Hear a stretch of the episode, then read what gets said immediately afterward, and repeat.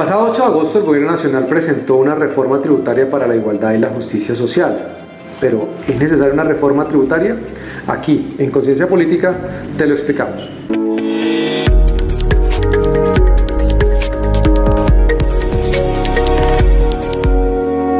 Más que una reforma tributaria, se trata de una ley de financiamiento del gasto público. Y una de las motivaciones que ha dado el Gobierno Nacional para este proyecto de ley es que los ingresos tributarios en Colombia son bajos en comparación con otros países de la OCDE. Sin embargo, esta discusión debe ser puesta en contexto. Si vamos a comparar a Colombia con otros países de la OCDE, es importante hacerlo con otras variables. Por ejemplo, la percepción respecto a la transparencia, la competitividad fiscal y la productividad. Al hacerlo, encontraremos que Colombia tiene una baja percepción de transparencia, por lo tanto, la corrupción genera desconfianza en los ciudadanos al momento de pagar impuestos. Por otra parte, el PIB per cápita de los colombianos es inferior en comparación con la mayoría de los países de la OCDE.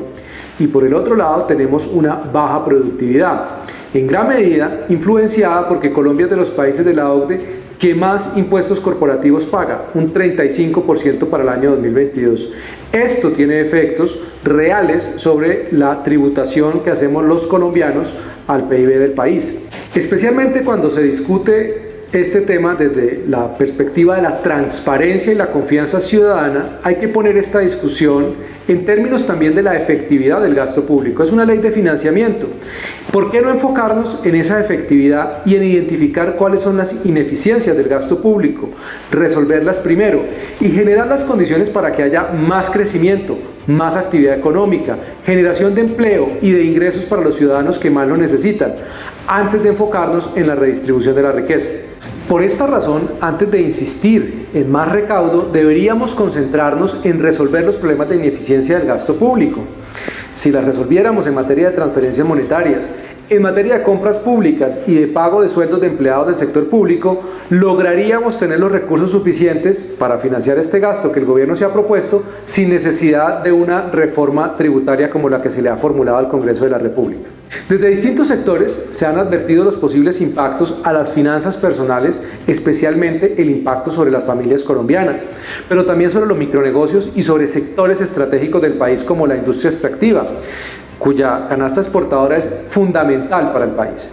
Por otra parte, otros sectores se verán afectados, como el sector turístico, las industrias creativas, el sector de la construcción y, por supuesto, el mercado de capitales todos necesarios para garantizar las condiciones de crecimiento económico.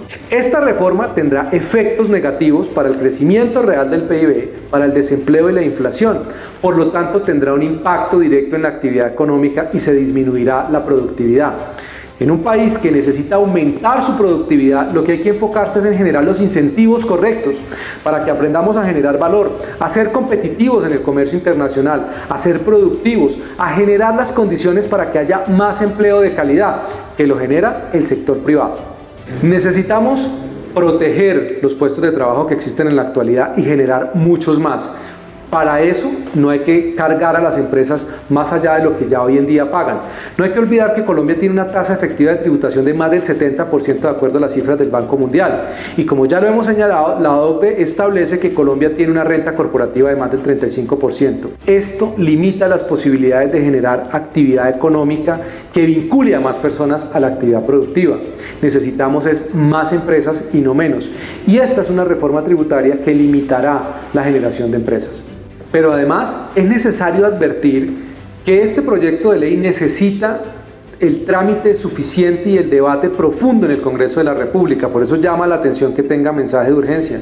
Es importante que se garantice que distintos sectores de la sociedad sean escuchados y sus opiniones tenidas en cuenta en el debate del Congreso de la República. No puede ser que simplemente se les escuche para luego decir que el gobierno al final del día tramitará esta reforma y buscará pasarla tal cual está. Se necesita que se hagan ajustes y mejoras. Además, llama la atención que esta reforma tributaria se tramite con tanta premura sin haber aprobado primero el presupuesto general de la Nación e inclusive el Plan Nacional de Desarrollo. Preocupa que se apruebe esta reforma tributaria este año y que el próximo año, una vez aprobado el Plan Nacional de Desarrollo, se tramite otra reforma tributaria sobre pretexto de que los recursos todavía no son suficientes. El debate de esta reforma tributaria es una oportunidad también para resolver problemas de recaudo fiscal. Colombia tiene problemas en materia de competitividad fiscal como lo ha advertido la Tax Foundation Y eso podría resolverse si nos concentramos precisamente en ampliar la base grabable del IVA, limitando los bienes excluidos y exentos y por supuesto corrigiendo los problemas de regresividad, especialmente en los hogares más pobres, para lo cual se pueden utilizar metodologías que permitan devolverles el IVA y garantizar que este impuesto sea realmente progresivo.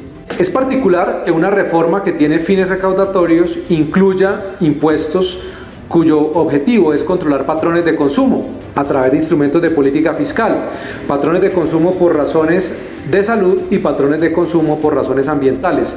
Sin embargo, bien hará el Congreso si tiene en cuenta las afectaciones que tendrán los más de 10 subsectores vinculados a la cadena de producción, valor y suministro de cada uno de los bienes que se pretende grabar precisamente para controlar patrones de consumo. Es importante además considerar que estos impuestos por sí solos no han demostrado funcionar en el mundo. Siempre tienen que estar acompañados de otras medidas y en muchos casos no se ha demostrado que el impuesto funcione. Por esa razón, el llamado a atención es a separar la discusión y a tener en cuenta que los impuestos no necesariamente hacen que las personas cambien esos patrones de consumo. Las personas también buscan sustitutos a esos bienes que terminan poniendo en riesgo la salud e incluso el medio ambiente. El llamado es a que el debate sea profundo, a que se tengan en cuenta los impactos, las externalidades negativas, las consecuencias no anticipadas que puede tener el utilizar una reforma tributaria para tratar de controlar lo que los colombianos consumen en sus hogares en el día a día. Además, es desconocer la realidad de millones de hogares colombianos que consumen estos productos porque no tienen acceso a otros de mejor calidad y a menor precio. Es necesario que se tramite una reforma, pero una reforma integral. Y en realidad una reforma que apunte a superar los problemas del Estado, las fallas que está teniendo el Estado que hacen que el gasto público no sea eficiente, no impacte las vidas de quienes pretende ayudar. El verdadero reto está en lograr un Estado que garantice las condiciones y los incentivos necesarios para que haya más actividad económica, para que haya emprendimiento, función empresarial, competitividad, productividad, crecimiento económico, superación de la pobreza. No podemos tener un Estado que pretenda redistribuir la riqueza grabando aún más a las empresas, haciendo más difícil la generación de empleo. Los problemas y las barreras que ha creado el Estado colombiano han llevado a que tengamos una tasa de informalidad superior al 50%, incluso desempleo hasta de dos dígitos. No puede ser que estemos dándole la espalda a lo que está pasando al mundo en unas discusiones muy profundas en medio de una crisis global, una crisis energética, una crisis alimentaria y una posible recesión en las principales economías del mundo, pretendiendo grabar más a quienes generan la riqueza y las condiciones de bienestar para todos los colombianos.